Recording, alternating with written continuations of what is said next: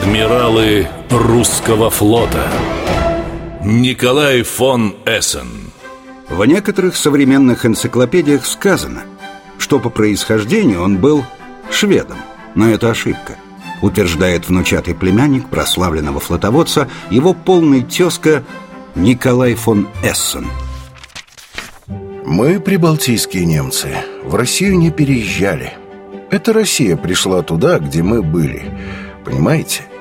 Прибалтийское немецкое дворянство, в отличие от некоторых других российских немцев, вошло в хорошем понимании этого слова в сговор с Петром Великим, благодаря чему Прибалтика как раз и стала частью Российской империи.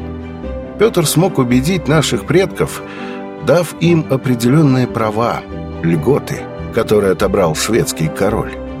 На фоне этого щедрый Петр Алексеевич сказал «Я вам все верну». Поэтому я считаю себя законным жителем, абсолютно естественным россиянином, потому что мои предки благосклонно относились к данной идее и стали частью этой страны. Тогда откуда же возникла легенда о скандинавских корнях семейства Эссенов? А произошло это во время Великой Отечественной войны. Бабушка моя, которая занималась репетиторством, боялась учить своих детей иностранным языкам.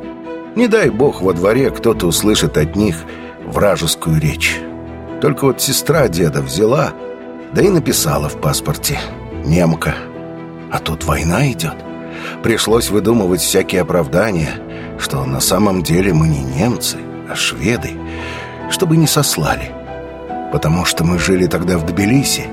Вскоре он стал прифронтовым городом, а гитлеровцы уже штурмовали Эльбрус. Потомки крестоносцев Больше 250 лет рыцарский род фон Эссенов верой и правдой служил России.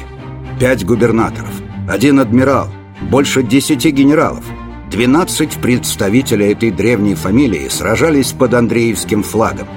Многие из них – георгиевские кавалеры. Рассказывает потомок флотоводца Николай фон Эссен. В середине XVIII века был создан еще один, третий гвардейский после Преображенского и Семеновского специальный полк, на который опиралась императрица – Измайловский. Он как раз и состоял из прибалтийских немцев. Николай фон Эссен Адмиралы русского флота